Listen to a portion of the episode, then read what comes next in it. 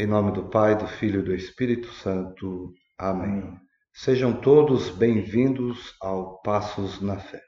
Sou o Diácono Carlos. Sou o Júnior. Eu sou o Jean. Hoje o tema é sobre a Sagrada Escritura, como conjunto de escritos sagrados inspirados por Deus. A Bíblia é o registro estável e normativo para todos os tempos da fé hebraica e cristã.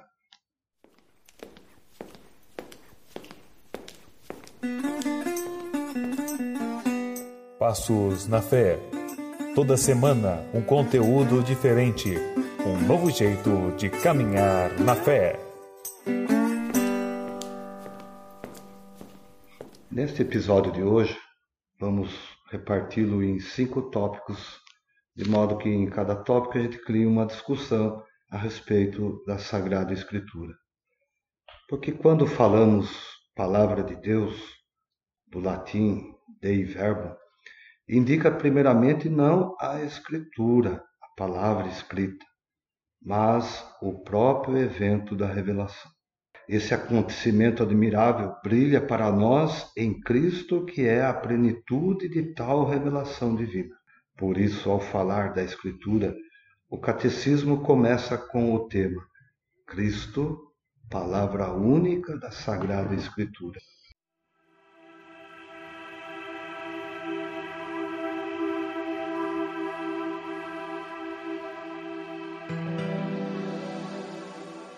A revelação, antes de ser escritura, é evento, é acontecimento.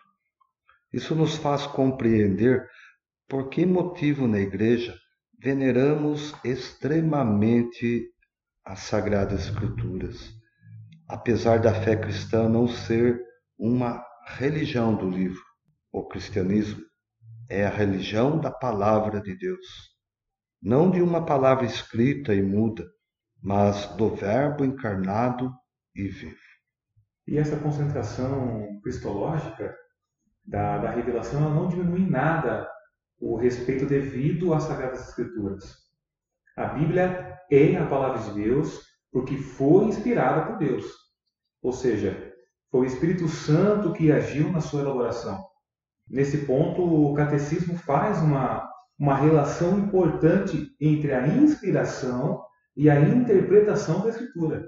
A Escritura deve ser lida e interpretada do mesmo modo que ela foi escrita, né? ou seja, com o auxílio do Espírito Santo. É, esse critério parece evidente e pressuposto. Se a Escritura é inspirada pelo Espírito Santo, é evidente que deva ser interpretada segundo o mesmo Espírito. Infelizmente, o que é pressuposto nem sempre é o que ocorre na prática. Prova disso são os exemplos da instrumentalização da Bíblia, de interpretações tendenciosas e unilaterais que hoje parecem se multiplicar. Um belo exemplo disso é, sem a inspiração do Espírito Santo, a gente abrir a Bíblia falar assim, ver o que Deus quer falar para mim. Não é dessa maneira que a gente tem que relacionar com a Bíblia, né? Importante nesse primeiro tópico que nós estamos falando da palavra de Deus é levar em conta é que a igreja ela sempre toma por base um método, como ela vai interpretar as escrituras. E o método usado hoje pela igreja é um método histórico crítico. Também se leva em conta os gêneros literários que diferentes livros foram escritos, por exemplo, o livro dos Salmos, né, poesias, né, os livros sapiensais, né, sabedoria, eclesiástico, eclesiastes, e também no Novo Testamento a forma como Jesus anunciava, através de parábolas, de pequenas histórias, né? Então, pegando tudo isso, daí a igreja faz uma exegese, ela aplica teologia, ela aplica uma hermenêutica, para então passar para nós uma interpretação fiel, correndo o risco de ficar numa, numa interpretação fundamentalista, como você disse há pouco, Júnior eu tomar a Bíblia a esmo, abrir numa página e falar, Deus está falando comigo. É, um exemplo que eu sempre ouvi nos nossos encontros era esse, né? E assim, é, vou ver o que Deus quer falar para mim. Deu abro a Bíblia e está lá o sacrifício de Isaac. Não se compreende, né? Então daí, como é que é, fica? Daí fecha a Bíblia, abre e abre em, em Atos dos Apóstolos e está escrito lá: vai tu e faz o mesmo. Não é assim, né? Não é essa maneira que a gente tem que interpretar. Não dá para levar o pé da letra. Não tirar um versículo isolado e achar tudo como verdade. Exatamente, esse é o problema, então, da interpretação a esmo, né? uma interpretação é, fundamentada né, sem levar em conta o contexto histórico, a forma crítica como tem que ser entendida a palavra. Ela foi escrita né, num contexto histórico. Por exemplo, o evangelho do dia de hoje. Quem vai estar ouvindo hoje não é o hoje seu, mas hoje que nós estamos gravando aqui. Então ele vai falar do, né, da dificuldade do rico entrar no reino do céu. É mais fácil um camelo passar pelo buraco de uma agulha do que um rico entrar pelo céu. Se você for interpretar o pé da letra, como que ficaria? Rico nenhum. Né? E como é que a gente vai passar um camelo pelo buraco de uma agulha? Sim. Mas será que é uma agulha? Então você tem que buscar a interpretação correta. Para alguns exegetas, né, é aquelas fendas nas muralhas, eles chamavam de agulha. A dificuldade de passar por ali. Mas muita gente fala, é agulha de costurar. Então não é por aí. Nesse primeiro momento, a gente vê que a palavra de Deus, então, nos é apresentada pela igreja de forma fiel, fidedigna. Ou seja, nós né, não tomamos a palavra de qualquer forma, de qualquer maneira. Nessa introdução também a gente viu que nós temos uma veneração extrema pelas Sagradas Escrituras. A gente vai ver em outro tópico um pouquinho mais sobre isso.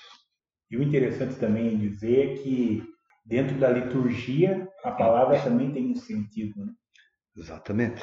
O senhor mencionou a questão do evangelho, mas com o evangelho tem um salmo responsorial, né? um salmo dizendo o que, que a liturgia de hoje nos quer dizer, de hoje no sentido do que, do que o ouvinte está ouvindo. Né? E também tem uma primeira leitura. Então a, a palavra dentro da, da liturgia da igreja ela tem todo um sentido, não é escolhido a esmo. O padre não chega na hora da missa e fala, eu vamos ler hoje é, primeiro um, depois outro salmo e qualquer evangelho. Não é assim. Tem toda uma estrutura levando em conta o tempo litúrgico. Quer dizer, a igreja ao longo dos anos se organizou nesse sentido. Nem sempre foi assim. Então a gente viu em episódios passados né, que a igreja ela é a que interpreta as escrituras interpreta a revelação divina. Então cabe a ela passar isso para os fiéis, né, até a consumação né, deste mundo com a volta de Jesus. Então a gente vai para o segundo tópico nosso, tá? onde a gente vai estar falando então sobre a palavra única da Escritura Santa.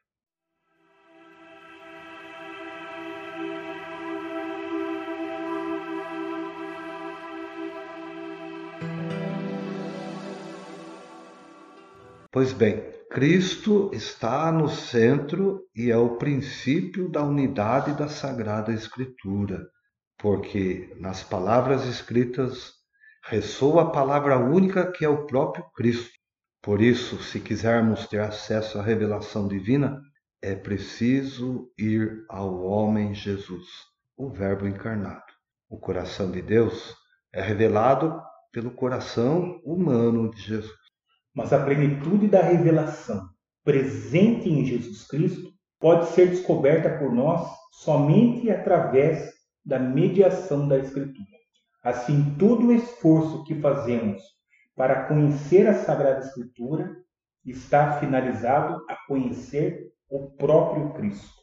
E no livro de Hebreus temos os seguintes versículos: Havendo Deus antigamente falado muitas vezes e de muitas maneiras aos pais, pelos profetas, a nós falou-nos nesses últimos dias pelo Filho, a quem constituiu herdeiro de tudo, por quem também fez o mundo.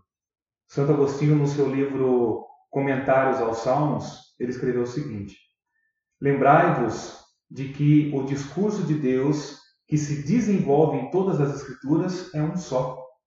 É um só e é o Verbo que se faz ouvir na boca de todos os escritores sagrados, o qual, sendo no princípio Deus junto de Deus, não tem necessidade de sílabas, pois não está sujeito ao tempo. Né? Por essa razão, a igreja sempre venerou as divinas escrituras, do mesmo jeito que, que venera o corpo de Cristo. Nunca cessando de distribuir aos fiéis o pão da vida, quer seja pela palavra de Deus, quer seja pelo corpo de Cristo. Bonito aqui que parece que se divide, né? Mas é uma unidade. É, em teologia, a gente fala, é, a palavra seria o quê? Que a palavra é toda cristológica. É centrada na pessoa do Verbo encarnado, que é nosso Senhor Jesus Cristo. Então, toda palavra, diríamos assim, ela foi escrita para falar de Jesus. Né? Se você se remeter lá ao Antigo Testamento, profetas falavam de quem? Do Messias que viria, do Filho do Homem, se referindo a Jesus Salvador. Por esta razão, a Igreja venerou as Divinas Escrituras tal como venera o corpo do Senhor. É, Júnior, você também estava comentando agora há pouco. Nós temos na liturgia, na nossa liturgia, dois momentos: né? o pão da palavra e o pão da Eucaristia. Ou a mesa da palavra, a mesa da Eucaristia. Nos dois momentos, o Senhor se faz presente. Então, quando nós fazemos leitura, né, por isso que tem toda uma dignidade né, entre ler antes, estudar, reler, para chegar lá e, e, anunciar essa palavra com firmeza. A mim, diácono, por exemplo, cabe a proclamação do Evangelho. É como se o próprio Cristo estivesse falando, Deus falando, através da sua palavra, a comunidade presente reunida em torno desta palavra. Tem um significado muito importante para nós, para a nossa fé. Por isso que quem faz as leituras, né, não são apenas leitores, né? Nós chamamos de proclamadores da palavra, que vão proclamar realmente a Cristo. Muito bem. Então a gente viu nesse tópico a importância né, que tem Jesus nas Escrituras. Tudo foi feito para Ele e por Ele. Se a gente quer chegar no coração de Deus divino, a gente vai pelo homem Jesus. Essa humanidade de Jesus também é um tópico, quem sabe, num outro podcast a gente possa trabalhar, que é muito importante para afirmar a nossa fé. Jesus também assumiu a condição humana, como se lembra, né, essa condição humana dele, né, de assumir é, as nossas mazelas e restaurar a dignidade humana perante a dignidade divina.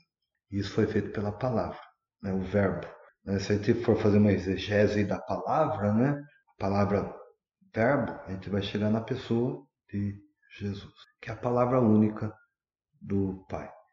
Agora a gente vai para o nosso terceiro tópico, e vamos falar então sobre a inspiração e verdade das Sagradas Escrituras.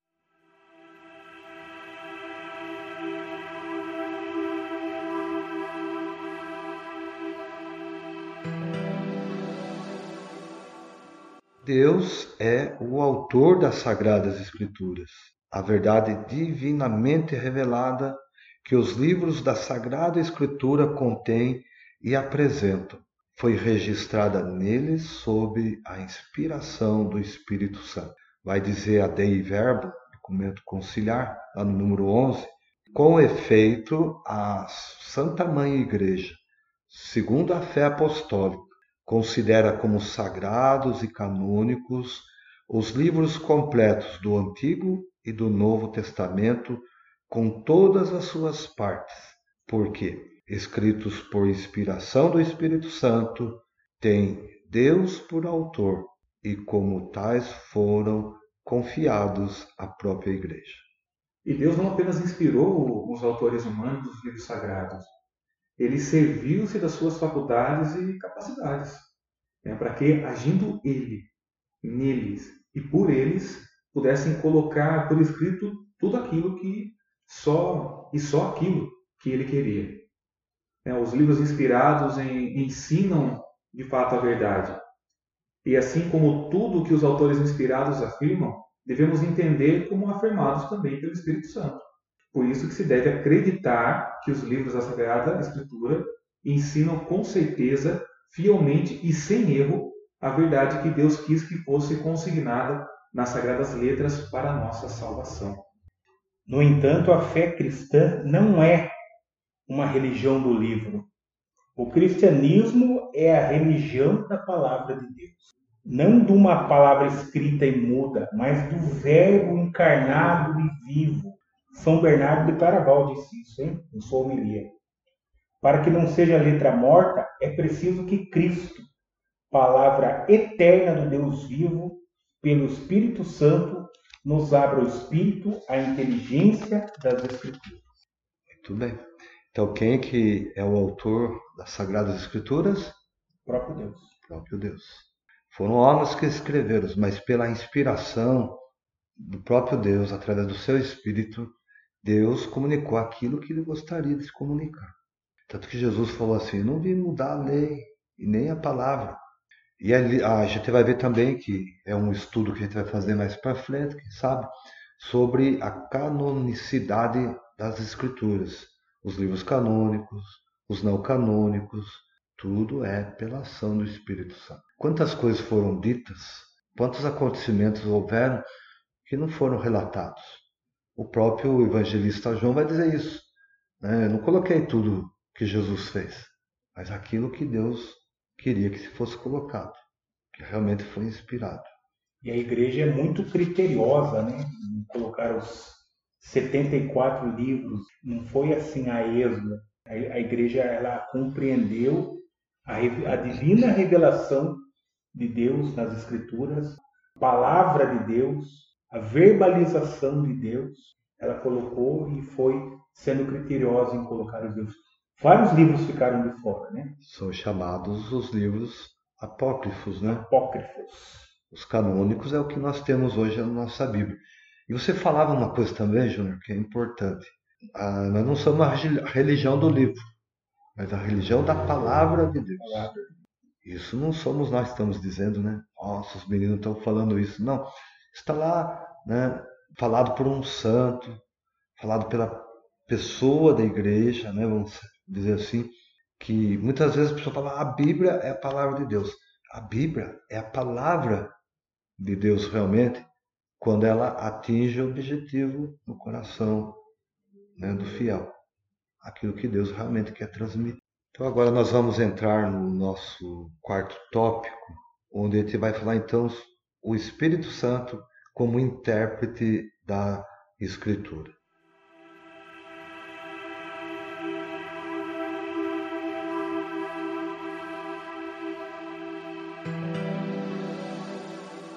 Na Sagrada Escritura, Deus fala ao homem a maneira dos homens. Portanto, para bem interpretar a Escritura, é necessário prestar atenção ao que os autores humanos realmente quiseram dizer. É aquilo que aprove a Deus manifestar-nos pelas palavras dele. Para descobrir a intenção dos autores sagrados, é preciso considerar as condições do seu tempo e da sua cultura, né? os gêneros literários daquela época, os modos de sentir e até mesmo de falar naquele tempo porque a verdade é proposta de vários modos, em textos históricos, ou proféticos, ou poético, ou do outros gêneros de expressão. Mais uma vez que a Sagrada Escritura é inspirada, existe outro princípio de interpretação reta, não menos importante que o anterior, e sem o qual a Escritura seria a letra morta. A Sagrada Escritura deve ser lida e interpretada com o mesmo espírito com que foi escrito. O Concílio Vaticano II indica três critérios para uma interpretação da Escritura conforme ao Espírito que a inspirou. Então, o primeiro critério é prestar grande atenção ao conteúdo e à unidade de toda a Escritura. Isso é importante. Com efeito, muito diferentes que sejam os livros que a compõem, a Escritura é una, em razão da unidade do desígnio de Deus, de que Jesus Cristo é o centro e o coração, aberto desde a sua Páscoa. É, São Tomás de Aquino vai explicar para a gente o que seria né, esse, essa unidade de toda a Escritura. Ele diz assim, e, e, fazendo referência também ao coração, né? Que, aliás, né, é importante falar isso. Senhor, toca no meu coração, Senhor, haja no meu coração. Então, na Bíblia, na Sagrada Escritura, a sede do homem é o coração. Então, a gente vai ver muito na Escritura né, o coração do homem. Hoje a gente sabe que o coração do homem é uma bombinha, né? Que trabalha, que tem o trabalho de mandar o sangue por todo o corpo. Mas na literatura da Bíblia, ele é a sede onde passa tudo, passa as emoções, as alegrias, as tristezas, as preocupações que temos.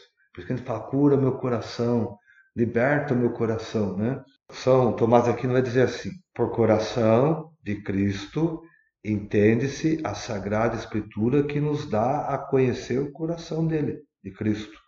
Este coração estava fechado antes da paixão, porque a Escritura estava cheia de obscuridades. Mas a Escritura ficou aberta depois da paixão, e assim, aqueles que desde então a consideraram com inteligência conseguem discernir o modo como as profecias devem ser interpretadas. Então, olha que magnífico né, que São Tomás diz. Ah, aí tem a ver com a revelação. Até então nós estávamos subjugados pelo pecado. A palavra de Deus se manifestou ao homem, que é Cristo. E na Páscoa, ou seja, na, na morte e ressurreição de Jesus, então essa palavra se revela plenamente. Não haverá mais revelação, porque a palavra foi revelada integralmente em Cristo Jesus. Ler a Escritura na tradição viva de toda a igreja. Esse é o segundo tópico. Segundo uma sentença dos padres, a Sagrada Escritura está escrita no coração da igreja, mais do que em instrumentos materiais. Com efeito, a igreja conserva na sua tradição a memória viva da palavra de Deus, e é o Espírito Santo que lhe dá a interpretação espiritual da Escritura, segundo o sentido espiritual que o Espírito Santo dá à igreja. E o terceiro ponto é estar atento à analogia da fé. Por analogia da fé, nós entendemos a coesão das verdades da fé entre si e no projeto total da revelação. Muito bem. Deu para entender? Deu para compreender a importância da gente é, é, ler a Sagrada Escritura, né? interpretar a Sagrada Escritura a partir desses três critérios. Ou seja, primeiro, é, levar em conta o conteúdo e a unidade de toda a Escritura, quer dizer, um livro complementa o outro. O segundo tópico né, é ler com a tradição viva da igreja, o que foi né, passado pelos sucessores dos apóstolos. E, por último, né, a analogia da fé, quer dizer, eu tenho que acreditar no que está escrito né? ali. Esse primeiro remete a nós a aquela questão da, de prestar atenção, né? Teria que a gente chega à missa e é proclamado lá, é lido o Salmo, né? Daí a pessoa lê e fala assim, Salmo 22, o Senhor é o meu pastor e nada me faltará. E a gente coloca o coração nessa palavra. É uma palavra tão verdadeira, tão significativa para nós e para o nosso coração, que entra pelos ouvidos, a mente interpreta e o coração sente a palavra de Deus. Mas uma, um dado importante também nessa questão da interpretação das Escrituras pelo Espírito Santo, que nós, na né, igreja, aceitamos como verdadeiro, mas também tem o perigo da leitura fundamentalista da palavra de Deus. Que é uma leitura fundamentalista? Parte do princípio que a Bíblia, sendo palavra de Deus, inspirada e isenta de erro, deve ser lida e interpretada literalmente em todos os seus detalhes, de forma literal, ou seja, é o caso do camelo passar pelo buraco da agulha. Isso é a, é a interpretação literal. A, essa leitura fundamentalista ela se opõe à, à utilização de, de método histórico e crítico que a igreja usa né, para ter uma interpretação correta da Sagrada Escritura. É um método científico, comprovado. Quer dizer, são pessoas, teólogos, exegetas, pessoas que se debruçam em cima daquele texto bíblico e vão buscar desde a sua origem, né, o contexto histórico, contexto social, enfim. Então não é uma interpretação fundamentada naquilo que eu penso e acho, como você colocou, né, a respeito né, da oferta de um filho. Né? Deus está mandando né, sacrificar o filho. Sabe que vai fazer isso? Vai pegar o pé da letra? Então, essa é uma leitura fundamental. Quer dizer, ela, ela é baseada naquilo que eu interpreto. E é perigoso.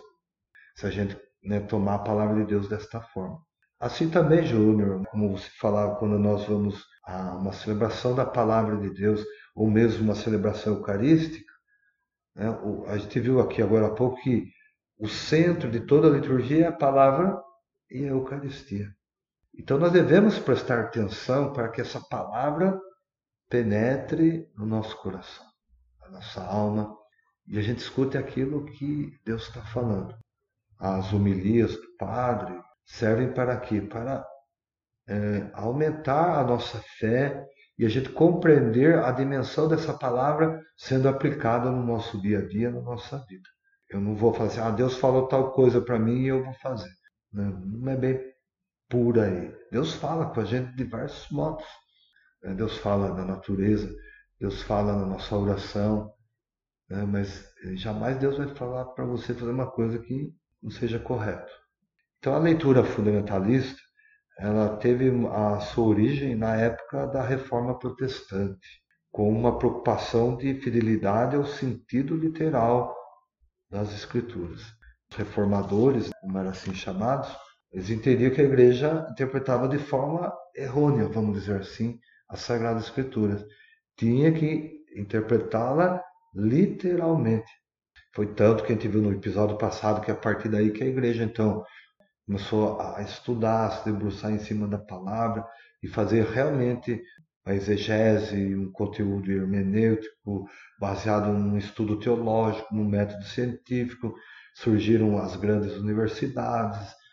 Esse é o cuidado que a gente tem que ter então com relação à interpretação fundamentalista da palavra. Chegamos então no quinto tópico do nosso tema de hoje, é, que vai falar sobre o sentido das Escrituras.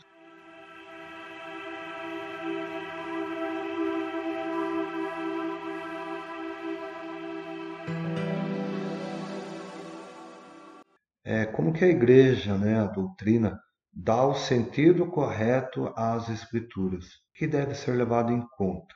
Eu falava há pouco do perigo do fundamentalismo, somente levando em conta a, a forma literal da palavra. Segundo uma antiga tradição, podemos distinguir dois sentidos da Escritura. O primeiro é o sentido literal, que eu falava agora há pouco, e o sentido espiritual. E esse sentido espiritual, ele é subdividido em outros três sentidos: o alegórico, o moral e o anagógico. Então, a concordância profunda desses quatro, né, o sentido espiritual, o alegórico, o moral e o anagógico, assegura a sua riqueza à leitura viva das Escrituras na igreja. Tá? Nem tanto o sentido literal. A igreja leva mais em conta o sentido espiritual, né, o alegórico, o moral e o anagógico. O que, que vem a ser o sentido literal? É, o sentido literal é expresso pelas palavras da Escritura e descoberto pela exegese segundo as regras da reta interpretação. É, São Tomás dizia assim que todos os sentidos se fundamentam no sentido literal. Agora, o sentido espiritual é, é graças né, à unidade da vontade de Deus. Não só o texto da Escritura, mas também as realidades e acontecimentos de que fala podem ser sinais. Então é aquilo que a gente, a gente, sem saber dar nome aos bois, a gente acaba fazendo. A gente tem a leitura literal, a gente lê, como a gente faz lá na nossa Lexio Divino, a gente lê, e agora o que, que Deus está falando para mim na palavra? É diferente. Então esse é o sentido espiritual. O sentido literal é aquilo que eu li, aquilo que Deus quis expressar e a gente faz a leitura daquilo. É daí que nascem as pregações. Pregadores lêem de forma literal e depois o que Deus quer falar com ele através daquele texto específico.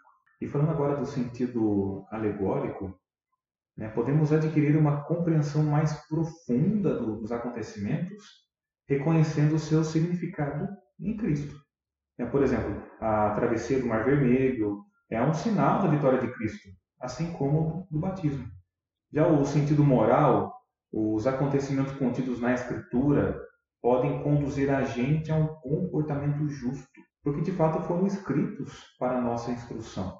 E o sentido anagógico, e anagógico significa ir do sentido literal para o sentido místico, então podemos ver realidades e acontecimentos no seu significado eterno, o qual nos conduz em direção à nossa pátria.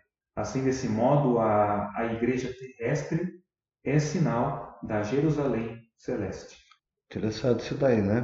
Porque ó, falou do sentido alegórico, moral e o anagógico. A gente tem na palavra de Deus né, alguns exemplos, né? 1 Coríntios 10, 2 né, vai dizer alguma coisa do que vem esse sentido alegórico. Foi dado o exemplo do Mar Vermelho. Foi feita uma alegoria. É, o sentido né, da, da passagem do Mar Vermelho corresponde ao batismo nas águas. Então, esse é o sentido que a igreja chama de alegórico. O sentido moral são trechos na palavra de Deus, né, que a gente pode também ver lá em 1 Coríntios 10, 11, que falam né, de preceitos morais, né, condutas morais, as nossas condutas morais. O que é permitido, o que não é permitido, o que convém, o que, que não convém. Né? Esse é o sentido moral da palavra. E, por final, que lhe chamamos de sentido anagógico, né? que transporta-nos desta terra para o céu. É o sentido místico, é aquilo que Deus quer falar. É, indístico, né? Frase geralmente curta que exprime uma ideia ou um pensamento de alguém, de um partido, uma regra de conduta, uma divisa, um lema medieval resume a significação dos quatro sentidos. A letra ensina-te os fatos passados. A alegoria, o que deves crer. A moral, o que deves fazer. A anagogia, para onde deves tender. Agostinho de Dácia. Então, cabe né, aos exegetas né, trabalhar de harmonia com estas regras. Então, você leva em conta isso, o sentido né, literal, o sentido espiritual, alegórico, moral, anagógico. Então ele não pega um sentido só. Você falava do pregador. Ele, lê um texto, né, mas depois ele tem que fazer toda uma exegese. Fazer logo, né, buscar o conteúdo, como que né, se deu, onde, como aconteceu tudo isso.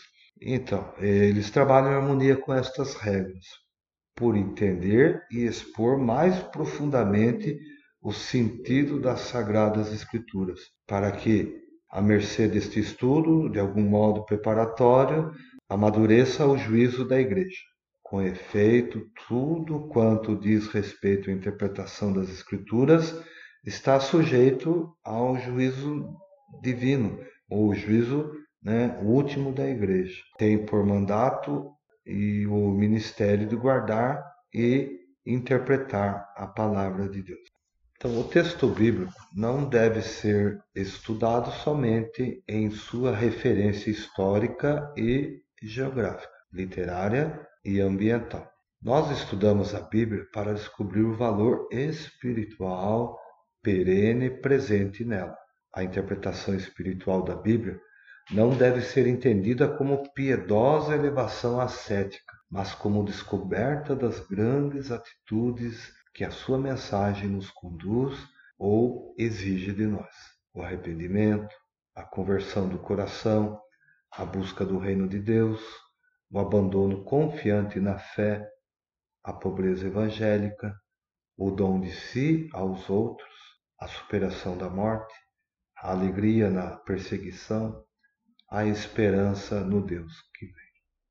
Obrigado pela sua audiência, muito obrigado porque você está conosco, né, acompanhando nossos podcasts. Pessoal, estamos presentes na, nas redes sociais, viu? Temos o nosso Instagram, que é o arroba passosna, fé, tá bom? E no Facebook, Passos na Fé, tudo junto, temos a nossa página lá. Tá? Você pode ouvir os nossos podcasts nas plataformas digitais, através do, do aplicativo do Spotify, do Google Podcast e, também da Apple. Estamos presentes também no site, né? www.passosnafé.wixsite.com barra meu site. Ajude o Passos na Fé compartilhando nos seus contatos do WhatsApp, Telegram e redes sociais. Muito bem. Vamos pedir a benção de Deus, encerrando então esse nosso episódio. Por intercessão hoje de Santo Agostinho, de São Tomás de Aquino, abençoe-vos o Deus Todo-Poderoso, Pai, Filho e o Espírito Santo. Amém. Amém.